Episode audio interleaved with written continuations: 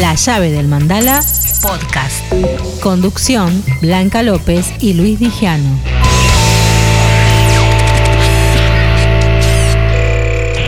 Bueno, y hoy en la llave del mandala vamos a estar charlando con alguien que está editando su tercer disco, Diamante, y con su tema también, nuevo video, lo están lanzando. Me refiero a Lula Miranda, la tenemos en línea. Hola Lula, Luis Dijano te saluda, ¿cómo estás? Hola Luis, ¿cómo estás? ¿Todo bien? Bien, todo bien y bueno, me imagino que vos con toda la adrenalina de un nuevo disco, ¿no? Sí, la verdad que estoy feliz, feliz, feliz porque hace mucho tenía ganas de sacar esta música eh, que surgió en pandemia, eh, todo lo que fue la grabación y todo, y bueno, el release y con todos los videoclips y todo, eh, gracias a Dios lo pude sacar a partir de fin del año pasado y bueno, ya sacar todo el resto de las canciones que quedaban, digamos, por mostrar. Lula, es un disco este diamante muy amplio en el contenido. Eh, eh, ¿Eso se debió al tiempo de trabajo, a la producción? Muy amplio en contenido. Em, en cuanto a la, música, ¿no? Has, como has, que has ampliado mucho el espectro.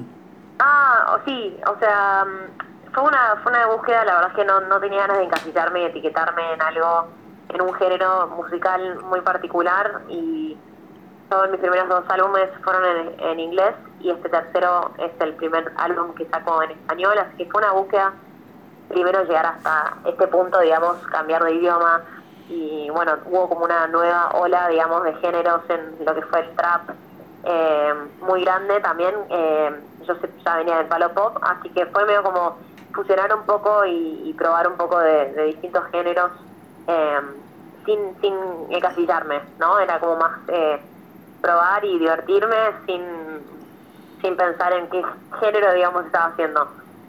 Claro, y aparte porque a mí también me, me, llamó la atención el hecho de los climas que tiene el disco, ¿no? Como que te va llevando por momentos. Sí, me gustaba mucho esto de, de que haya canciones como para todo tipo. Por ejemplo, Tóxico es una canción que es más en guitarra, más acústica. Tal cual. Y, y bueno, Diamante justo es el que le da nombre al álbum es una canción más bailable. Me pasó mucho que mucha gente me decía, bueno, Lula, no tenés ninguna canción como para bailar. Así que bueno, ahí me di como el lujo de, hacer una canción un poco más bailable. Eh, y después otros más combinación de pop, pop y trap. Sí, hay una rica... con, con, con hicimos una R&B también. Hay como una rica combinación del rock con el trap, eh, con, con, incluso con momentos de balada, ¿no? De pop y aparte el video muy muy interesante, el de Diamante. El videoclip eh, lo hicimos con Humans of Millennial, bueno, todo un grupo de, chicas que, la rompieron, la verdad, y también fue como eh, hacer una idea de algo divertido, eh, hacer un poco de... No es la palabra burla, pero bueno, esto de, como el, los, los excesos de lo que es la plata y todo eso fue medio eh, queríamos como hacer algo divertido, descontracturado y bueno, salió, salió ese, ese videoclip que estuvo muy lindo. Lula, ¿y cómo fue trabajar eh, este disco en producción y todo en pandemia para que ahora pueda ver la luz?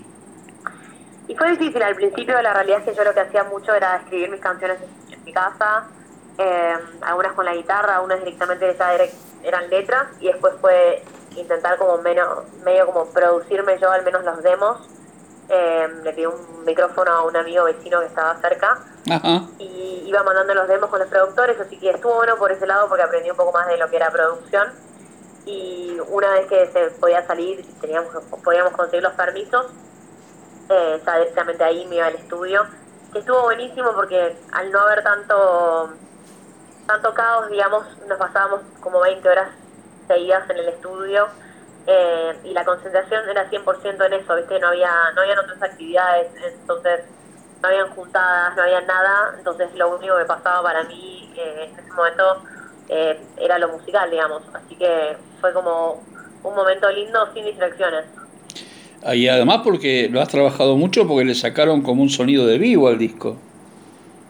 Sí, o sea, quise combinar, hay unas canciones que también tienen como mucha producción de, de algunos instrumentos que se tocaron en vivo Em, que bueno, no es tan, tan común hoy en día eh, combinar un poco, ¿no? Como todo ese sonido más electrónico con sonidos más orgánicos. Lo ideal era, era eso, yo algo que me divierte mucho es en los vivos que haya bandas, que haya banda completa, que no, no suena siempre, simplemente con un track. Eh, y, nada, dar la posibilidad de que hayan vientos, por ejemplo, eh, que es uno de los, bueno, el tema de Titoni están en, están vientos y, y nada, como enriquecer desde lo instrumental, que es lo, lo que hace a la música también, ¿no? Tal cual. ¿Y ahora cómo, cómo sigue el plan de trabajo de, de este disco? Eh, ¿Vas a presentarlo? ¿Estás, ¿Está en tu cabeza presentarlo, prepararlo? Mira, lo primero que tengo en mi cabeza es presentarlo porque tengo muchas ganas de escucharlo en vivo. Claro. Claramente son dos mundos completamente distintos, más allá de que me disfrute mucho del estudio. Eh, así que bueno, seguramente hago una presentación a fin de año, no tengo fecha confirmada, pero estoy en esto mismo. Eh, como para ya hacer una presentación y bueno, obviamente también cantar un par, de mis canciones eh, de los álbumes anteriores, pero bueno, esto como es la novedad y, y, obviamente no sé si porque es lo último o qué, pero estoy, estoy como muy entusiasmada de, tocarlo, digamos, de hacerlo realidad. Y vamos a contar a la gente que ya está en todas las plataformas y también tus redes para si te siguen. Lula Miranda Oc es en Instagram y después está bueno en Spotify como Lula Miranda y en YouTube pueden ver todos los videoclips. Hay videoclips muy muy lindos de Downtown, de eh, Vuelve con Chisoni, hay es que no ha contiado peseta acá, eh, Mentira, bueno, hay un montón de cosas ahí que pueden ver y chupiar. Y ahí seguramente después nos vamos a enterar de la presentación porque el disco creo que se lo merece totalmente, ¿no? Sí, obvio, son muchos, son, fueron muchos meses de, esfuerzo, así que nada, bueno, sí, obviamente voy a estar anunciando a través de mis redes la, la fecha como para, para que todos se vengan al show. Lula, ¿y cuál fue el clic en vos de, de cambiar, de venir cantando en inglés al cantar en castellano? Yo tenía muchas, yo nací en Estados Unidos y bueno, tenía muchas ganas de, de irme a vivir a Estados Unidos nuevamente, así que tenía como muy en la cabeza eh, eso y por otro lado también mis influencias siempre fueron internacionales y como que sin darme cuenta siempre escribí en inglés y siempre canté en inglés. Hasta que bueno decidí por otros motivos quedarme a vivir en Argentina. También siento que se abrió mucho en cuanto a la industria musical. Em, salieron muchos nuevos artistas eh, de la escena. Así que dije bueno es una buena oportunidad como para para crear un pop más en español, que, capaz que no existían muchos artistas acá que hacían pop. Eh, y bueno, fusionamos también con el trap, es un género que me gusta mucho en cuanto a lo que es artistas de afuera en ese momento, digamos. Y nada, fue un, fue un proceso, yo tenía muchas ganas también porque no deja de ser mi, idioma materno. Eh, me costó mucho escucharme al principio, pero después, bueno, era esto de que tenía una traba de que estaba viendo en un país de habla hispana y estaba cantando en inglés, entonces eh, estoy como feliz de haber logrado esa búsqueda y, dedicarle tanto tiempo y tomar la decisión de, cantar en, español.